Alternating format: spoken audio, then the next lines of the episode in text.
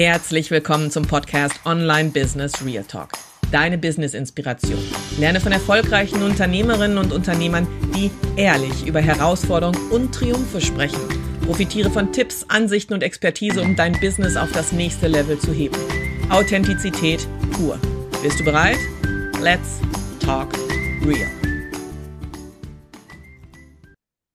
Ich freue mich, euch heute den Jem Karadak vorzustellen. Jem ist ein Mensch, der einen mutigen Schritt gemacht hat und sein Leben radikal verändert hat. Ein Schritt, der vielen von uns Angst machen würde. Vor ein paar Jahren hat er einen Job in der Versicherungsbranche aufgegeben, obwohl er wirklich gut dran, darin war. Aber warum? Weil er sich nicht erfüllt gefühlt hat. Stattdessen hat er sich auf eine Reise begeben. Es war nicht nur eine Weltreise, sondern auch eine mentale Reise. Eine Reise, die ihn schließlich zum Unternehmer und Speaker-Dasein geführt hat. Cem ist nicht nur ein mutiger Mensch, sondern auch ein kreativer und ambitionierter Unternehmer. So durfte ich ihn kennenlernen. Und er hat mit einem Kaffeewagengeschäft gestartet und ist seitdem auch in den Bereich Investment und Gründung tätig. Er ist ein Mann mit vielen Interessen, einschließlich Skifahren. Wer glaubt es, Kaffeezubereitung, meine wichtigste Tasse heute hier, meine Kaffeetasse und Reisen. Was ich an Cem besonders inspirierend finde, ist seine Leidenschaft für das Bauchgefühl und das Verfolgen seiner Leidenschaft. Er ermutigt Menschen, Entscheidungen zu treffen, die aus dem Herzen kommen und sich nicht nur von äußeren Einflüssen beeinflussen zu lassen, denn nur so kann man eine Leidenschaft finden, die einen erfüllt. Also, lasst uns auf unsere Reise gehen und uns von Cem heute, von Cems Geschichte inspirieren lassen. Lieber Cem, ich gebe dir das Wort und ich freue mich auf die nächsten Minuten. Ja, Olga, vielen lieben Dank. Äh, besser hätte man mich nicht ähm, beschreiben und zusammenfassen können. Und da taucht jetzt bei mir die Frage auf, was soll ich eigentlich noch zu mir selbst erzählen? ähm, also sehr schön ähm, formuliert, wirklich in der Struktur, sag mir grandios. Ähm, besser hätte ich es nicht rüberbringen können. Also danke. Es ist mir eine Freude dabei zu sein. Äh, ich finde Podcasts immer wieder gut, weil man äh, seinen Gedanken da wirklich diese Stimme geben kann oder ihr Podcaster eben diese Gelegenheit bietet, gerade auch wenn ihr Gäste dabei habt. Insofern fühle ich mich geehrt und es ist mir eine Freude, dich heute hier in dieser Folge zu begleiten und freue mich auf das Gespräch. Los geht's. Erzähl mal so ein bisschen, lieber Jem, wo kommst du her? Wo gehst du hin? Warum gehst du überhaupt? Wie war es denn so mit dem Auswandern? Ich meine, ich weiß, du hast, äh, du bist verheiratet, du hast eine kleine Tochter, du bist mit diesem kleinen Pampers Po, damals noch Pampers Po, ausgewandert. Richtig, ja. ja. Ich bin echt gespannt, wenn du jetzt einfach mal, ja, erzählst. Hau raus. Also ich, ich bin mittlerweile 34 Jahre alt. Ähm, als ich diese ganzen Schritte gewagt habe oder angefangen habe zu planen, war ich so um die 31 Jahre, 32. Und ja, du hast sehr viele Punkte angesprochen. Ähm, ich fasse das nochmal zusammen. Also ich komme aus München, habe einen türkischen Migrationshintergrund. Meine Eltern sind vor ja, 40 Jahren nach Deutschland gekommen mit der Arbeiterschicht damals, um wieder die deutsche Wirtschaft mit aufzubauen. Und sie sind gekommen als Arbeiter und ähm, sind geblieben als Menschen und als ja, ja mittlerweile Einheimische Deutsche und ähm, haben quasi uns Kinder auch dort zur Welt gebracht, sodass quasi auch Deutschland meine Heimat ist. Ähm, ich hatte eine sehr schöne äh, Kindheit und mit den entsprechenden Herausforderungen, die man eben als, als Kind mit Migrationshintergrund hat. Das alles hat dazu geführt, dass ich eben heute der Mensch bin, der ich bin. Äh, ich bin ein sehr reflektierter Mensch und würde behaupten, dass ich viele Dinge nüchtern betrachten kann und auch einen, eine gute Sichtweise auf das gesamte Leben habe. Und ja, viele ideale Werte, die meine Eltern haben, hm, haben sie uns mitgegeben. Sie haben natürlich gewisse Wünsche für uns gehabt, sind aus diversen anderen herausfordernderen Umständen hierher gekommen. Entschuldigung, dass ich unterbreche. Es ist ja so, dass du durch den anderen kulturellen Hintergrund natürlich auch zwischen zwei Kulturen immer hin und ja. her gerissen gewesen bist. Genau. Ne? Einmal, das kenne ich ja selber, ne? du weißt, mein Vater Südamerikaner, zwei Kulturen. Das heißt, Richtig. du warst immer ein bisschen hin und her gerissen und versuchtest ja. es ja wahrscheinlich auch jeder Kultur gerecht zu werden. Ganz genau. genau. Ganz genau. Auch gerade jetzt, was mein Umfeld betraf. Ne, mal gehst du in die Trennung, bist dann einmal in dem Umfeld, das eher so das deutsche Umfeld ist, und dann bist du mehr so in dem Umfeld, das so deinem Kulturkreis und deinem Ursprung ähm, zuzuschreiben ist. Und ja, manchmal hat man das auch vereint und hat gesehen, dass man auch beide Kulturen zusammenleben kann. Also es waren so zwei Welten vereint und die halt eben auch dazu geführt haben, dass ich aus diversen anderen Perspektiven das Leben noch betrachten kann und ja, eigentlich diese Möglichkeit habe, wirklich viele Dinge divers zu betrachten. Also viel Diversität, ähm, was auch die Offenheit mitbringt. Kann auch natürlich in eine andere Richtung gehen, dass man sagt, man geht eher in die eine kulturelle Richtung als in die andere. Ähm, ich denke, ich habe immer so den guten Mittelweg gefunden. Das heißt, ich habe nie vergessen, wo ich herkam oder herkomme, habe mich aber auch immer neuen Umständen anpassen können. Ich war beispielsweise auch in der Jugendfeuerwehr im Landkreis München, wo ich dann eben aufgewachsen bin. Und auch da habe ich auch viele Nachteile durch meine Herkunft, meine Herkunft ähm, ja, spüren müssen, die aber gar nicht so mit böser Absicht zustande kamen, aber es ist halt einfach die Kultur gewesen. Ne? Und in der Jugendfeuerwehr, da hast du halt so dieses christlich-konservative, ähm, aber auch das hat mich geprägt und ja, zwei meiner ältesten und längsten Freunde sind zwei deutsche Jungs. Also insofern, ich habe nie von in kulturellen Unterschieden gedacht. Mir war es immer völlig egal, ähm, auch nicht von der Hautfarbe her.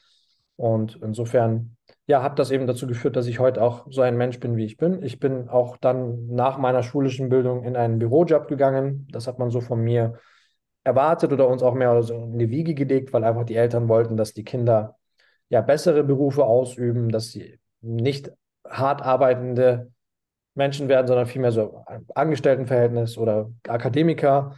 Nur als Akademiker den Weg einzuschlagen war nie so mein Thema, weil ich generell auch so in der Schule ein bisschen, ich sag mal, lazy war. Meine ältere Schwester war dann eher schon die, die das, das Vorzeigebild, sage ich jetzt mal. Und ähm, sie, sie äh, ist heute auch erfolgreich im, äh, in, in der Pharmaindustrie, ist sie unter, unterwegs und ist auch Mutter und kann nebenbei auch arbeiten und verdient sehr gutes Geld. Also sie hat einen sehr, sehr schönen Weg hinter sich. Und ich habe halt ja, einen klassischen Weg genommen, ähm, einen durchschnittlichen Weg, bin in die Versicherung gegangen, hatte einen schönen Anzugjob, aber auch die Umstände in der Arbeit waren dann für mich sehr, sehr schön. Ich hatte eine tolle Ausbildungszeit, äh, eigentlich so die, eine meiner schönsten Zeiten in, meiner, in meinen jungen Jahren. Und dann war ich ähm, acht Jahre dann im Angestelltenverhältnis in der Versicherungsbranche, also in der Summe elf Jahre Versicherungsleben. Und ja, ich hatte ein Einzelbüro am Englischen Garten in München. Also viele Münchner, die wissen, ja, wie, was für ein Luxus das ist. Das sind Umstände, die haben normalerweise Vorstände oder so in solchen Unternehmen. Und dann macht es also, plötzlich Peng. Ich meine, ja. hallo? Plötzlich ja. heißt es so, ich habe den englischen Garten, ich habe einen Anzugsjob und plötzlich ja. sagst du dir, das war's? Ja, genau. Warum? Ich weiß es nicht. Also kurz vor Ende dieser elf Jahre, so ab neun Jahren Betriebszugehörigkeit, hat es dann so bei mir angefangen, so ein bisschen mal auch so, so das Ganze zu hinterfragen, wo ich mir dann dachte, okay, war es das jetzt? Ist das alles gewesen? Soll das jetzt wirklich so bis zur Rente weitergehen? Ähm, Kann es das denn gewesen sein? Und da hat das dann alles so begonnen, aber so richtig eine Lösung dafür hatte ich nicht. Ähm, ich habe mich dann auch mal versucht umzuorientieren, aber es hätte sich eigentlich nichts geändert. Ich wäre vielleicht zu einer anderen Versicherungs- zu einem anderen Versicherungsunternehmen gegangen oder vielleicht in eine andere Vertriebsbranche gewechselt. Ähm, aber es hätte sich nichts geändert. Und letztendlich habe ich dann auch den Schritt damals nicht gewagt, bis ich dann am Ende dieser elf Jahre dann eben im Rahmen eines Stellenabbaus einfach dann nun mal meinen Platz räumen musste oder durfte, besser gesagt. Ich habe mich darüber gefreut. Aber damals in dem Bereich, wo ich gearbeitet habe, war das Durchschnittsalter sehr, sehr hoch. Also viele Leute hatten damals schon Existenzängste dann in dem späten Alter nochmal auf Jobsuche zu gehen habe ich auch viele Perspektiven meiner Kollegen einfach passiv mit betrachten können. Und ich habe einfach so die Dinge genommen, wie sie kamen. Ähm, kurz darauf ist dann auch unsere Tochter damals auf die Welt gekommen. Das war dann 2018. Ja, und da hat dann so die Umbruchphase bei mir begonnen. Ich war erst eine Zeit lang arbeitslos, auch gezielt und hatte da auch so keine Ego-Probleme. Und auch so in meinem Umfeld kamen auch schon die ersten Hinterfragungen, so, ja, was macht denn der Jam jetzt? Weil vorher war ja alles ideal im Anzugjob. Beide arbeiten, also auch meine Frau. Und dann war ich plötzlich arbeitslos. Wie gesagt, es war gezielt, da war so ein Plan dahinter. Meine Frau ist dann eben Mutter geworden, war auch dann eben in Elternzeit. Ja, und ich hatte so die Vision oder den Wunsch, auch ein eigenes Café zu eröffnen und habe auch die Zeiten vorher auch versucht, immer herauszufinden, okay, was kannst du zu deinem, welche deiner Leidenschaft kannst du zu deinem Job machen? Teilweise war da sogar auch mit einem Freund, der in der Textilbranche unterwegs ist und sich selbstständig gemacht hat, auch sogar das Thema, dass ich vielleicht ähm, Sportunterwäsche irgendwie vertreibe in Form von.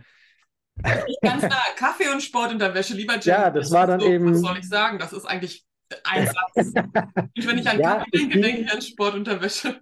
Es ging Richtung Wintersport. Sportunterwäsche für Wintersport, nämlich Skifahren. Ne? Und da wollten wir das Skifahren so ein bisschen okay. damit kombinieren. Aber das war, blieb dann nur bei einem Gedanken, ähm, dass der, der Wille, ein, ein Café zu haben, ein eigenes Café, so eine kleine Espresso-Bar war, war größer. Woher kommt denn der, deine Leidenschaft für Kaffee? Das ist total. Ich, meine, ich trinke auch gerne Kaffee, aber ich habe jetzt nicht, dass ja. ich weiß, welche Bohne wie aussieht und wie lange geröstet wurde. Das hat ja 2018 habe ich ja dann dieses Business, das erzähle ich gleich, begonnen. Ich habe vorher, während meinem Angestelltenverhältnis, vieles nebenbei gemacht. Ich habe äh, Pakete ausgefahren für meinen Kumpel, der eben in der Textilbranche sich selbstständig gemacht hat. Also da war ich so in seinem Paketbereich im Lager, immer wieder Bestellungen fertig gemacht. Ich habe im Sommer bei bestem Wetter an einem Seekiosk von Freunden von uns, die diesen Seekiosk äh, geführt haben, äh, gearbeitet und auch dort immer Kaffee zubereitet, an einer richtig schönen Kaffeemaschine. Und durch meinen Freund, der damals auch sehr, sehr viel, sehr gern Kaffee getrunken hat, habe ich dann auch so angefangen, auch Espressos zu trinken, so Espressis, also sagt man das ja. Und das begann alles so 2015, 16 so um den Dreh. Und das hat dann einen Höllenspaß gemacht. Ne? Also am Seekiosk, die Menschen kommen zum Baden, sind gut gelaunt, du bereitest guten Kaffee zu. Und da sind immer so die besten Gespräche zustande gekommen. Das war immer in, eine schöne, in einer schönen Atmosphäre. Und so hat dann das Kaffeetrinken auch bei mir begonnen. Also ich trinke keine zehn Jahre Kaffee gerade. Ne? Das ist auch äh, bis, bis, bis 2015, ja, bis 2015 habe ich keinen Kaffee getrunken. Ja, du, ich war 38, als ich anfing mit Kaffee trinken, von daher alles ja. gut. Und da ist das zustande gekommen. Also während ich diese Nebenjobs gemacht habe, äh, immer bei meinen Tätigkeiten im Sommer bei dem Seekiosk, hat das dann irgendwie Spaß gemacht. Ich dachte mir, warum denn eigentlich nicht mein eigenes Café besitzen? Ja, und jetzt wieder vorgespult im Jahr 2018, während meiner Arbeitslosigkeit, habe ich dann eben nach Gewerbeeinheiten in der Stadt München gesucht, was wirklich ein Ding der Unmöglichkeit ist. Und 2008 war ja nochmal wirtschaftlich alles hervorragend. Ne? Wir waren nach wie vor im Boom, würde ich sagen und auch entsprechend auch die ganzen Branchenpreise, Immobilienpreise und, und, und haben es dann auch für mich als ja, unmöglich herausgestellt, diesen Traum umzusetzen, bis ich dann auf so eine Alternative gestoßen bin, nämlich das Ganze mm, mobil zu machen. Mhm. Ja, dann, weil ich bei, bei einem Freund, der auf Wochenmärkten angefangen hat zu arbeiten und Currywurst verkauft hat, irgendwann mal so die Idee hatte, du könntest eigentlich auch Kaffee verkaufen auf Wochenmärkten. Ja. Besser als Unterwäsche. okay. Ja, und so habe ich dann eben mich auf die Suche gemacht, habe mir einen Verkaufsanhänger besorgt, habe den dann folieren lassen, innen ausgestattet. Also der, das Ding war schon, hatte schon eine Basisausstattung. Und dann habe ich das halt kaffeekonform erweitert, habe mir eine schöne Siebträgermaschine dann noch geholt. Ja, und wollte einfach frisch gebrühten, äh, richtig guten Kaffee auf Wochenmärkten aber dann hat sich auch das, die Idee weiterentwickelt, auch auf Festivals anbieten, auf Foodmärkten. Ja, das war ja damals auch gang und gäbe, ist ja jetzt heute auch wieder immer mehr wieder im Kommen nach der ganzen Corona-Zeit. Sonntagsmärkte, Foodfestivals und, mhm. und. Ja, und das war eine sehr, sehr interessante Erfahrung. Das haben wir in der Summe zwei Jahre gemacht, beziehungsweise eineinhalb Jahre. Ich eigentlich alleine. Meine Frau, so gut es ging, hat mich dann immer wieder mal bei solchen Sonntagsmärkten unterstützt. Und ich konnte diese Leidenschaft ausleben. Ich war sehr glücklich, aber finanziell bei weitem nicht mehr das, was wir vorher im Angestelltenverhältnis hatten, weil wir waren zwei Vollzeitangestellte in guten Branchen. Meine Frau war in der Reisebranche, im Produktmanagement, da war sie auch, ja, wir haben gutes Geld zusammenbekommen, auch durch die Nebenjobs hatten wir ein sehr, sehr komfortables Leben.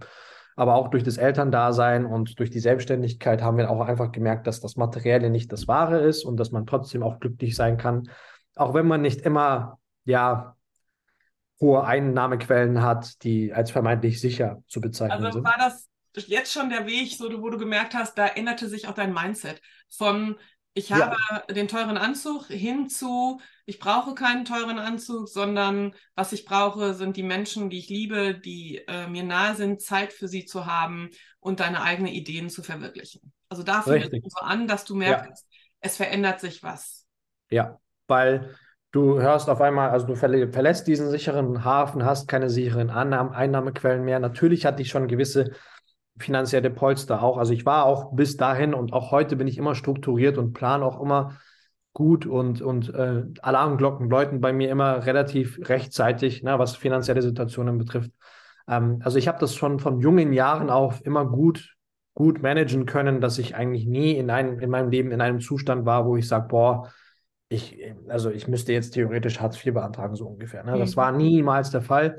Ich habe in jungen Jahren auch angefangen, auch in Immobilien zu investieren und und und. Also ich habe eigentlich vieles richtig gemacht. was man als richtig empfinden kann. Nur, das war immer so in dieser Komfortzone. Ne? Immer wieder mal so kurz ein paar Risiken gewagt, wirtschaftlich betrachtet. Aber es war nie so, dass ich sage, boah, jetzt, jetzt gehe ich mal aufs Ganze und mach mal. Ne? Und das war so mit der Selbstständigkeit. Da, da hast du halt einfach gemerkt, okay, hey, du wirst erfinderisch, du äh, entdeckst auf einmal Talente und Fähigkeiten in dir, die du vorher nicht hattest. Du trägst viel mehr Eigenverantwortung und gibst nicht mehr die Verantwortung an andere ab du verstehst, dass Umstände, äußerliche Umstände nicht davon abhängig sind, wie erfolgreich du wirst, sondern vielmehr dein eigenes Mindset, also vielmehr den Fehler bei dir suchst, auch wenn du selbst das vielleicht wenn es nicht funktioniert und du hast ja keinen, dem du das auf, aufs Auge drücken kannst. Ne?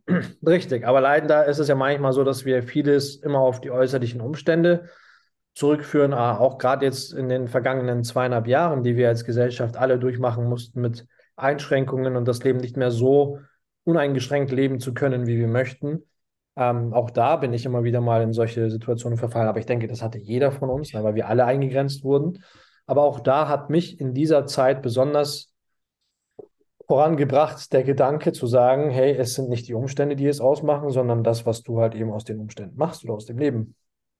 Ja, und äh, während dieser Selbstständigkeit haben sich auch meine Gedanken weiterentwickelt. Und da waren eben so zwei Wege, die wir hätten einschlagen können. Und das war entweder einmal diese Selbstständigkeit weiter ausbauen, also mehr Finanzmittel reinstecken und das vergrößern, skalieren, erweitern.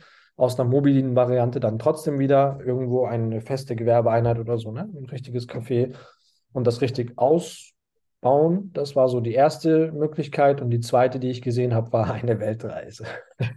Also, ja, es ist fast wie Sport unter Wäsche und Kaffee. Richtig, genau. Also es muss nicht immer alles in die ähnliche Richtung gehen. Es können auch zwei unterschiedliche Absolut, Richtungen sein. Ja, ja, und das Reisen habe ich auch unter anderem auch als Leidenschaft äh, nach Eintritt der Ehe festgestellt. Nämlich meine Frau war immer sehr reisefreudig und bis, bis ich mit ihr verheiratet war, war ich dann oft immer wieder relativ langweilig, immer wieder nur in der Türkei oder halt in umliegenden Orten äh, der der Münchner Alpen, sage ich jetzt mal, oder der, der deutschen Alpen, österreichischen Alpen, immer wieder so in dem süddeutschen Bereich oder mitteleuropäischen Bereich.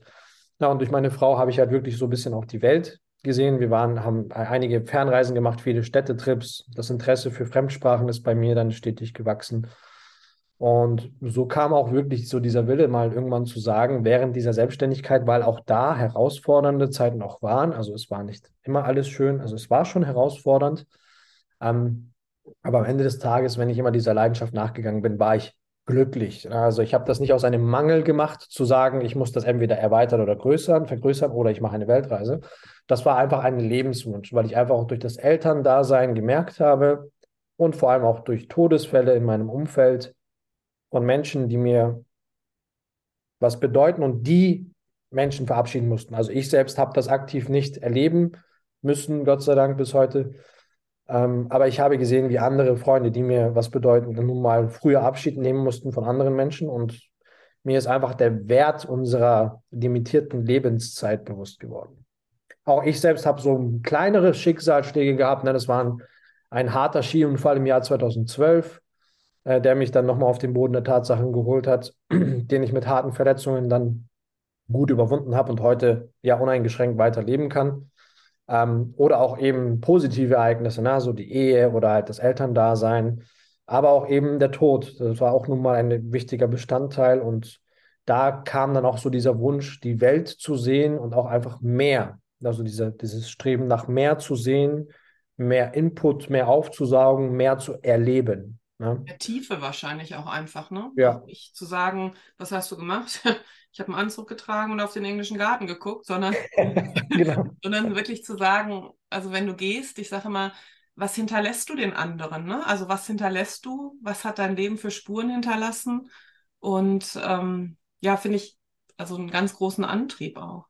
Aber dann ja. hast du dich ja nicht äh, für die Erweiterung deines Kaffee-Businesses entschieden, sondern ihr habt euch für eine Never-Ending Weltreise entschlossen. Ja, genau. Das war dann das war dann eher so die Richtung, die wir einschlagen wollten. Und es war auch nicht ein Abschied nehmen von der Kaffeeleidenschaft. Das war dann nur mal so, dass da habe ich jetzt mal was versucht und es hat sich richtig gut angefühlt und ich könnte das sicherlich noch besser. Aber das andere, das ist gerade ein bisschen wichtiger und ich freue mich darauf, irgendwann wieder ja, mehr dieser Kaffeeleidenschaft mich widmen zu können. Und auch heute ist es nach wie vor so, ich ähm, möchte das nach wie vor noch machen. Also es sind mittlerweile ja schon drei Jahre vergangen, seit ich mein Kaffeebusiness dann stillgelegt habe und mich auf das Thema Auswandern, Weltreise, digitales Nomadenleben fokussiert habe. Also nach drei Jahren hat sich da nichts verändert. Ich würde diesen Wunsch noch immer gern ausfüllen, aber dafür muss ich halt oder möchte, äh, muss, sollte man ortsabhängig wieder irgendwo aber, sein. Aber ich finde, man sieht es so schön bei dir ja auch. Du hast ein schönes Instagram-Profil.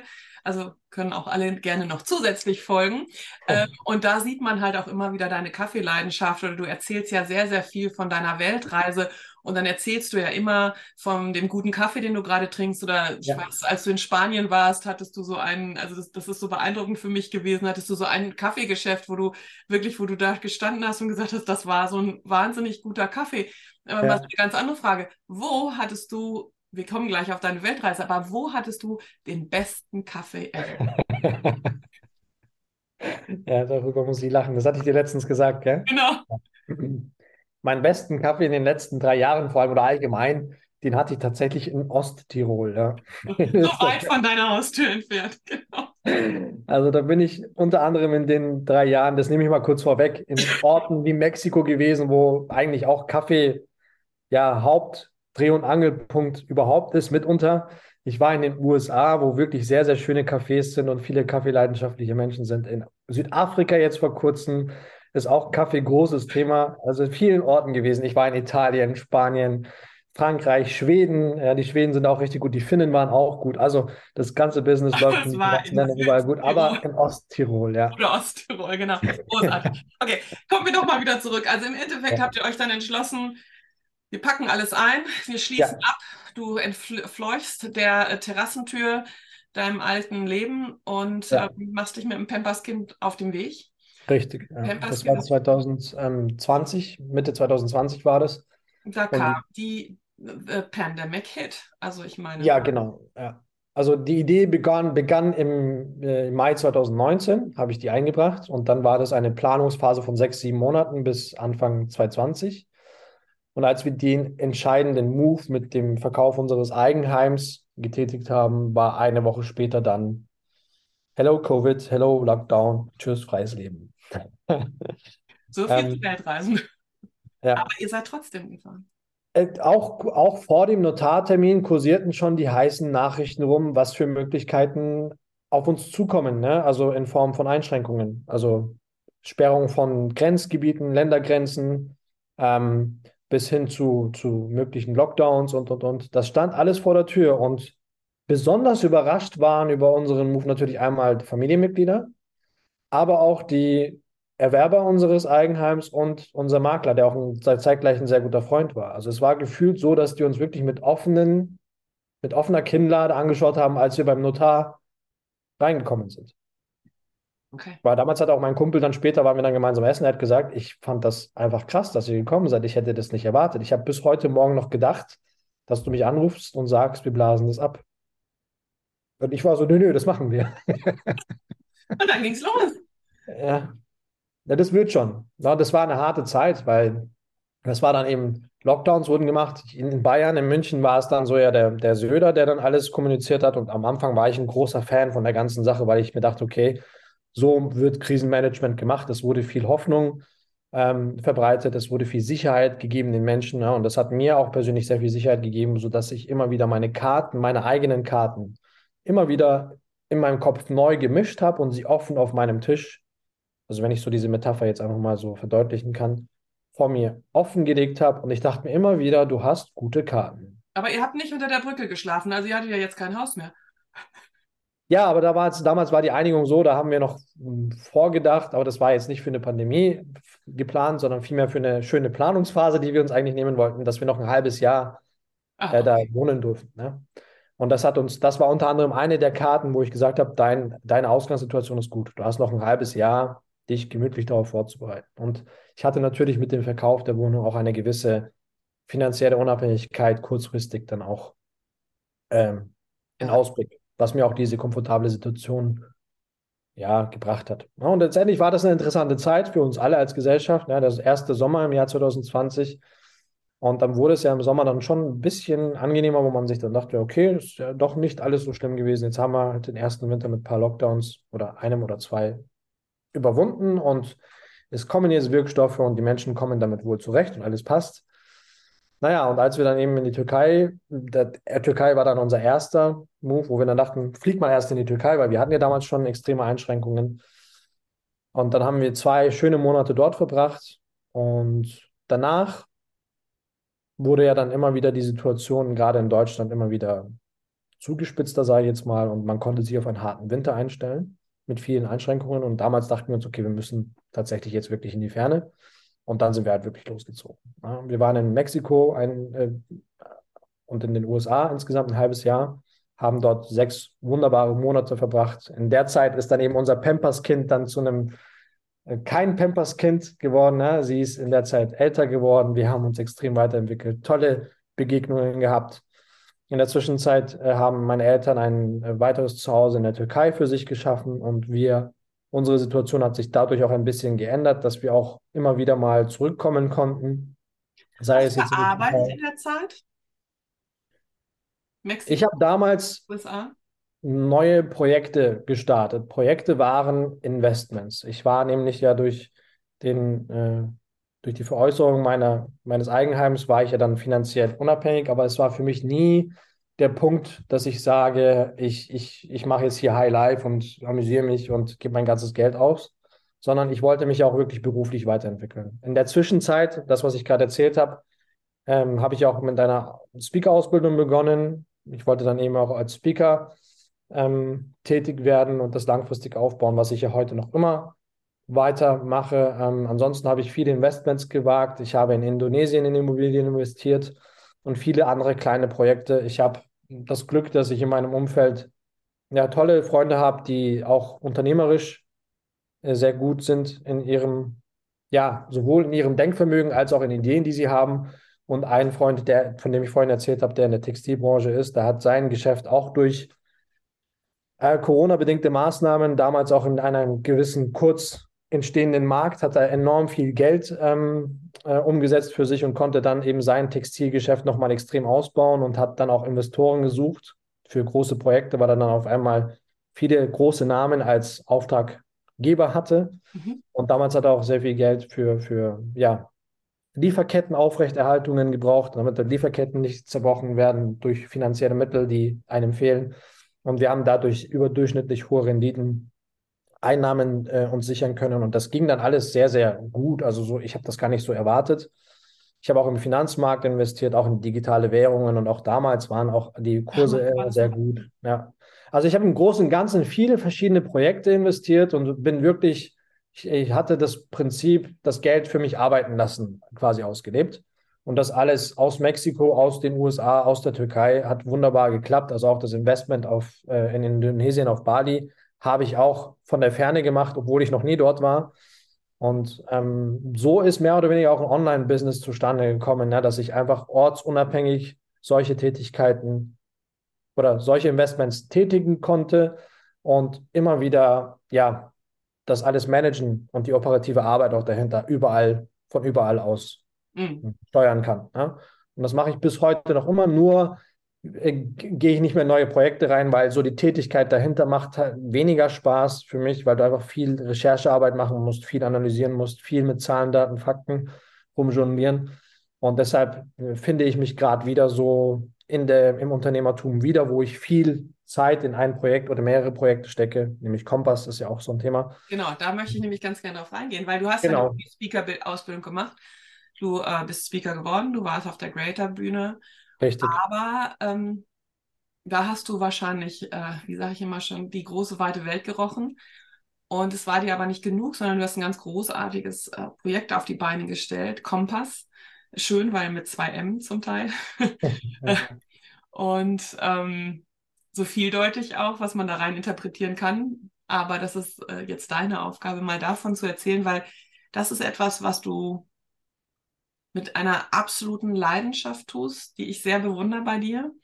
Und ja, du gibst anderen Speaker nicht nur eine Bühne, ähm, du gibst nicht nur deine Expertise weiter, sondern machst auch Platz, nimmst dich sehr stark in vielen Dingen dann dadurch auch zurück, was eine große menschliche Stärke ist. Und ähm, vielleicht magst du mal von Kompass erzählen. Ja, also Kompass liegt immer im Auge des Betrachters, was er unter dem Kompass versteht, weil du genau auch schon die Schreibweise gerade erwähnt hast. Äh, der Kompass kann alles sein. Ne? Der Kompass kann der Kompass sein, den wir alle kennen, äh, auch wenn wir das theoretisch falsch schreiben. Man kann aber auch daraus Wortspiele machen und so halt wirklich auf die persönliche Entwicklung der Menschen auch zurückführend ähm, Schlüsse fassen. Ne? Also wir fordern die Menschen dazu auf, sich in Bewegung zu setzen, indem wir sagen, komm. Ne? Ähm, wir bringen auch den Pass mit rein, ja, was den Reisepass widerspiegeln kann. Es kann aber auch den Pass als Weg, ja, wir kennen ja Bergpässe, beschreiben. Wir passieren im Leben gewisse ähm, ja, Berge, wenn man so äh, möchte. Wir erklimmen gewisse Berge. Wir stehen immer vor einem großen Berg, den wir erzwingen müssen. Das kann meistens immer metaphorisch ja, die berufliche Entwicklung sein, persönliche Herausforderungen. Es passieren viele Dinge in unserem Leben. Viele Menschen passieren unser Leben. Wir passieren viele Situationen in unserem Leben. Und ähm, wir passen auch mal ähm, die Verantwortung vielleicht an jemand anderen, also im sportlichen Sinne gesehen. Ja? Und durch Kompass entsteht halt viel Kreativität. Ja? Aber hauptsächlich geht es wirklich um den Kompass selbst, der einem den Weg leitet. Und darin sehen wir uns immer wieder. Und so ist auch ein Kompass entstanden mit meinem Geschäftspartner zusammen, der mich mal kontaktiert hat und für seine Fußballmannschaft einen Abend organisieren wollte und mich als Speaker dabei haben wollte. Und ich habe halt damals schon so durch dieses ganze Speaker-Dasein und bei Creator bei einer Gedankentanken, Rednernacht auf der Bühne stehen, einfach auch schon vor Beginn der Weltreise hatte ich zu meiner Frau gesagt, es wäre doch cool, wenn wir mal durch all die Erfahrungen, die wir künftig in unserer Reise machen werden, irgendwann mal auf einer Bühne mit den Menschen teilen werden das kam irgendwann bei dieser Idee, die mein Geschäftspartner, heutiger Geschäftspartner damals ähm, so eingebracht hat, dann irgendwie zusammen. Und er war so das fehlende Puzzleteil, um so ein Projekt in der Form zu starten. Und so ist Kompass entstanden im Frühjahr 2022. Wir haben ein erstes Event im Sommer 2022 dann gemeinsam auf die Beine gestellt und haben dort erkannt, wow, das kam ja richtig gut an, gerade bei einem Publikum, das eigentlich darauf gar nicht ausgelegt war, sondern vielmehr so das persönliche Umfeld von meinem Geschäftspartner aufgetaucht ist als Unterstützung. Und wir haben da tolle Synergien geschaffen und ich habe auch die Speaker dazu geholt und es waren drei tolle Menschen, die mich dabei unterstützt haben und auch auf der Bühne standen. Und damals hat sich dann so diese Idee quasi ergeben und wir haben Kompass weiter aufgebaut. Jetzt in zwei Wochen haben wir unser kommendes Event. Wenn wir das aber hier, denke ich mal, ausstrahlen, wird das Event schon Ist vergangen schon sein. Dann genau. kommt das nächste. Genau, ähm, das, das nächste wird dann voraussichtlich im Herbst 2023 sein. Ja? Aber Stand heute, Mitte März, ähm, wenn wir dann jetzt Offenburg erfolgreich abgeschlossen haben, haben wir drei ähm, Kompass Speaker Nights auf die Beine gestellt und wir starten auch jetzt mit den Kompass Deep Talk Nights. Das wird unser Aushängeschild sein und mit den Kompass Deep Talk Nights veranstalten wir Speaker Veranstaltungen oder Events, wo Speaker auf die Bühne kommen und ihre Geschichten oder die Themen, die es wert sind, nach außen getragen zu werden, auf der Bühne den Leuten zu präsentieren, um die Menschen in ihrer persönlichen Entwicklung Denkanstöße zu geben, sie zu inspirieren, ähm, auch vielleicht auch zu motivieren, äh, dass Synergien entstehen, dass wir zusammenkommen bei solchen Veranstaltungen und bei unseren regelrechten Deep Talk Nights über tiefgründige, tolle Themen sprechen. Und dabei genieße ich es besonders auch mittlerweile den Menschen die Möglichkeit zu bieten, die ihre Message auf der Bühne teilen möchten, auch unsere Bühne zu bieten. Und dabei trete ich auch gerne in den Hintergrund und biete gerne die Stage den anderen Menschen, weil nicht nur ich etwas zu sagen habe und das nicht nur auf unserer eigenen Plattform ich alleine machen sollte, sondern viele, viele andere tolle Menschen das machen dürfen sollen. Und wir, ja, sind einfach drauf und dran, Kompass so in der Form groß zu ziehen, dass wir offline diese Deep Talk Events, Deep Talk Nights äh, zu einer Regelmäßigkeit bringen, deutschlandweit überall, so gut es geht, ausstrahlen können. Wir waren im, mit unserem ersten Event im Rheinland-Pfalz, in der Ortschaft, wo mein äh, Geschäftspartner lebt. Unser zweites Event haben wir in Lörrach in Baden-Württemberg im Dreiländereck unten äh, veranstalten können mit einem unserer treuen Speaker, mit dem Richie, der uns dann eben mit seiner örtlichen äh, Stärke geholfen hat und viele Menschen auf die Events gelockt hat. Wir große große Menschen, großartige Menschen da empfangen durften. Und jetzt unser bevorstehendes Event in Durbach bei Offenburg, auch wieder in Baden-Württemberg, ist unser drittes Event. Wir planen jetzt im Herbst in Köln und viele, viele andere Städte noch, die kommen. Wir wachsen ja auch weiter.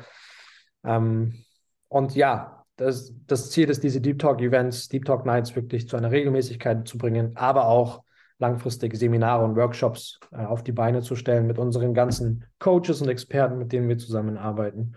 Um Damit man sich Ebene als Speaker ausbilden lassen kann. Ne? Das finde ich auch nochmal ganz wichtig zu sagen. Nicht jeder genau. äh, kann speaken, also da bedarf ja auch eine äh, Grundfähigkeit.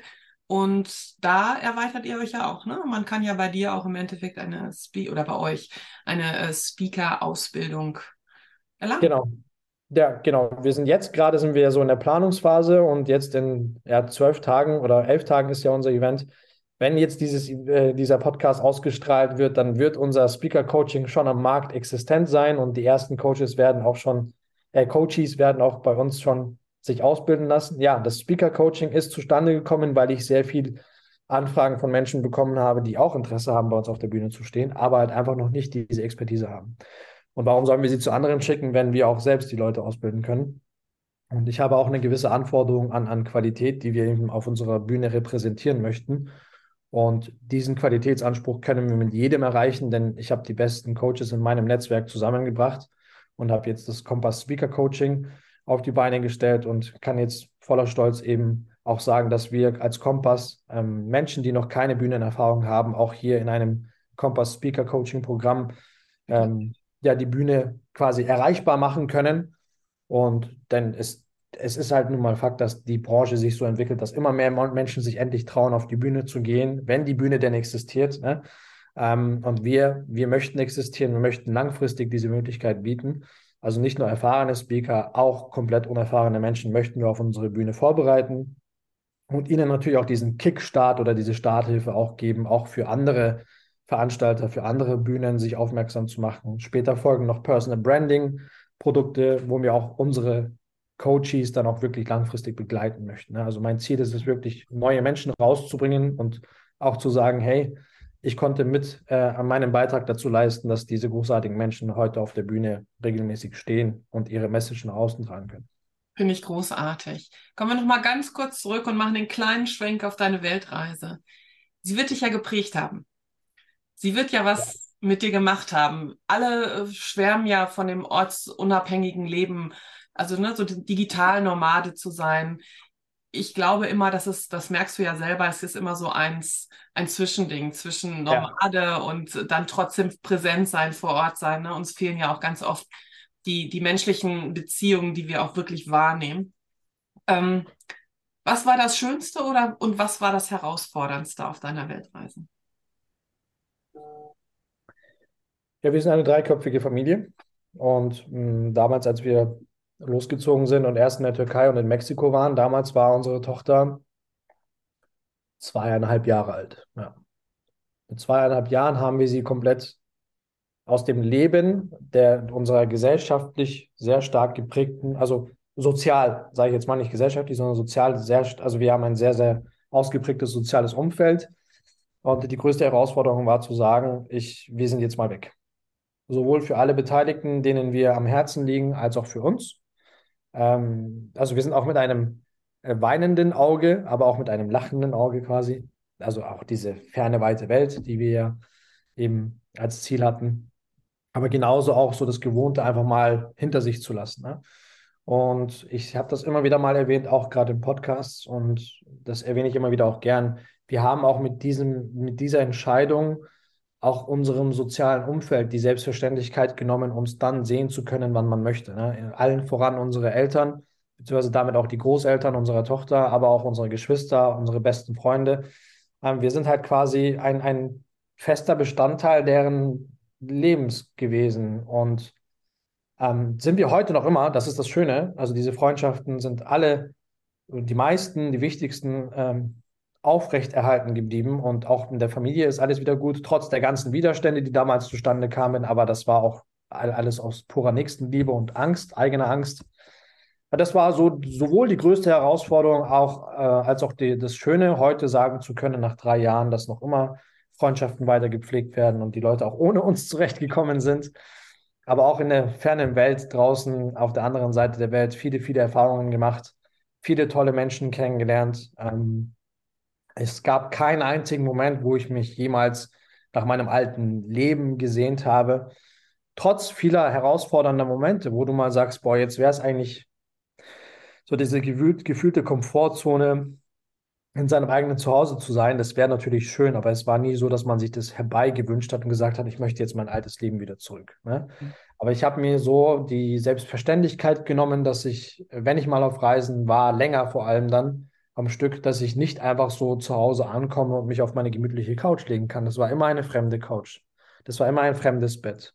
Das waren immer mal irgendwelche Kakerlaken, die in deinem, in deiner Unterkunft rumgelaufen sind, wenn du in einer Luftfeuchtigkeit hohen Region warst oder es waren die Mücken oder die Bettwanzen, ja, oder es war auch mal, auch mal der schöne Ausblick, den du so zu Hause nicht hast und irgendwie fünf, sechs, sieben Tage am Stück die schönen Sonnenuntergänge genießen konntest. Gerade jetzt vor dem letzten Winter in Südafrika habe ich die schönsten Sonnenuntergänge meines gesamten Lebens gesehen. Ich war zweieinhalb Jahre, äh, zweieinhalb Monate in Südafrika. Ähm, ja, wir haben das Leben in, in der weiten Ferne von all ihren Facetten gesehen, sowohl von der schönen als auch von der nicht so schönen Seite.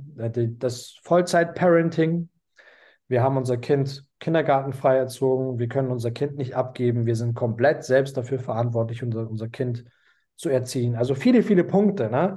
Aber das Schönste, was wirklich geblieben ist, sind so besondere Begegnungen, die wir Menschen als Zufall bezeichnen würden, weil wir dafür keine Erklärung haben, warum diese Begegnung zustande kommt, aber die einen halt am meisten geprägt haben. Ne? Und das waren die In Mexiko äh, waren wir in einem, ja, in einem, einer Art Hostel, sage ich jetzt mal, wo wir trotzdem unser eigenes Zimmer hatten und der Headchef dort vor Ort ist ein Mensch gewesen, der uns ans Herz gewachsen ist und meine Tochter trotz ihren zwei, drei Vierteljahren, die sie an Lebenszeit damals hatte, sich heute mit ihren fünf Jahren noch an diesen Menschen zurückerinnern kann. Und Marcos ist ein Mensch gewesen, der uns ans Herz gewachsen ist. Mit Marcos habe ich heute noch Kontakt. Äh, ein toller Typ gewesen. Wir sind, das war in dem Ort El Cuyo, namens El Cuyo. El Cuyo ist so ein, eine kleine Halbinsel in der, im Bundesstaat Yucatan. Und da sind wir eigentlich nach El Cuyo für vier Tage und sind da insgesamt 14 Tage geblieben, weil einfach diese verlassene Insel uns so sehr gefallen hat. Ähm, ansonsten habe ich ähm, ja wieder in Mexiko einen sehr guten, heute als sehr gut bezeichnenden Freund, den Hummert, kennengelernt, der auch aus Frankfurt kommt. Der hat mich damals auf einer Dachterrasse Deutsch sprechen hören und dann hat er mich einfach angesprochen. Und heute ist er ein sehr guter Freund von mir, den ich jetzt öfter schon wieder getroffen habe. Er ist mein Webdesigner für Kompass und für meine pri private Seite. Ähm, und toller Kerl. Äh, in Amerika habe ich ähm, per Zufall, so wie wir es bezeichnen, bin ich in einem Café gelandet, das ich einfach auf Google gefunden habe, das einem Rechtsanwalt gehört hat, der oben seine Rechtsanwaltskanzlei hat und der ein Networker ist. Also denn er sagt Networking Leads und Networking Leads ist auch sein Café, so heißt es auch. Und Netzwerke leiten einen, bringen einen weiter. Ne? Your network is your net worth, sagt man ja auch sehr oft. Und ich habe mit diesem Rechtsanwalt äh, ein sehr, sehr intensives, tiefgründiges Gespräch von drei Stunden geführt. Und das war auch damals für mich ein persönlicher Erfolg mit einem amerikanischen, mit mexikanischem Ursprung, Rechtsanwalt auf Augenhöhe mich unterhalten zu können. Er hat damals auch darauf bestanden, mich dann mit dem Auto nach Hause zu fahren. Also das war, und auch heute ist er mein, mein Amigo aus Tampa und wir, wir schreiben uns heute noch und sind heute noch gut befreundet.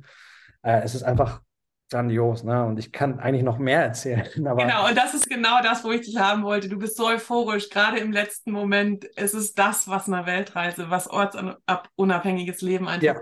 ausmacht. Und vielleicht kommen wir jetzt einfach zu dem Schluss, weil eine Sache ist ja das, was du immer wieder predigst, was ich immer wieder von dir höre oder auch heute ganz viel rausgehört habe. Hättest du nicht auf dein Bauchgefühl gehört, wärst du nicht da, wo du bist. Also im Endeffekt hört auf euer Bauchgefühl und folgt eurer Leidenschaft. Der letzte Satz, lieber Jam, gehört dir. ja, das wäre möglicherweise auch mein letzter Satz gewesen, aber dann ähm, rolle ich den mal kurz auf. Ja, tatsächlich, wenn ich nicht auf mein Bauchgefühl hätte, ge gehört hätte, wäre ich nicht heute da, wo ich heute bin. Ich könnte nicht sagen, ich kann ortsunabhängig leben und kann mir auch Einnahmequellen aus verschiedenen Quellen sichern äh, hätte ich tatsächlich auf die Menschen, die, denen ich was bedeute und die aus mehr aus Angst und Nächstenliebe mich davon abhalten wollten, gehört, dann wäre ich heute kein erfolgreicher Speaker, der heute die Plattform Kompass ähm, weiter aufzieht und weiter nach draußen trägt. Ähm, ich hätte nicht im Investorendasein meine, meine positiven und negativen Erfahrungen gesammelt. Ich wäre persönlich nicht gewachsen, aber auch in meinem Wissen wäre ich nicht gewachsen. Ich habe mir sehr viel Wissen angeeignet in den letzten drei Jahren, sodass ich heute als erfolgreicher Unternehmer unterwegs sein kann und auch weiß, was die großen Herausforderungen und die Nachteile des Unternehmertums und des, der Selbstständigkeit sind. Und dass ich das alles so reflektiert betrachten kann und durch harte, herausfordernde Zeiten, in der ich mich gerade jetzt vor allem auch mittendrin be befinde, auch gut und gestärkt rauskommen kann. All das wäre niemals passiert, wenn ich diese Entscheidung damals in der Form nicht gefällt hätte und nicht auf mein Bauchgefühl gehört hätte. Und deshalb kann ich den Menschen nur mitgeben, ähm, das eine funktioniert nicht ohne das andere. Das, der Kopf macht immer mit, aber am Ende des Tages trifft eine dieser zwei Seiten eine Entscheidung, sei es mehr so mit dem Kopf faktisch gedacht, ähm, pragmatisch gedacht oder eher nach dem Gefühl auch so ein bisschen mit dem inneren Ruf nach dem Ungewissen, äh, aber mit dem tiefen Urvertrauen, dass alles gut laufen wird. Und deshalb wünsche ich mir für jeden, dass die Menschen genau äh, in den entscheidenden Momenten auch die richtige Entscheidung in dem Moment treffen und auf ihr Gefühl hören und auch mal so ein bisschen nach dem inneren Ruf gehen und einfach mal tief in das Urvertrauen gehen und dem Leben und dem Prozess vertrauen, dass alles seinen rechten Weg finden wird. Vielen Dank.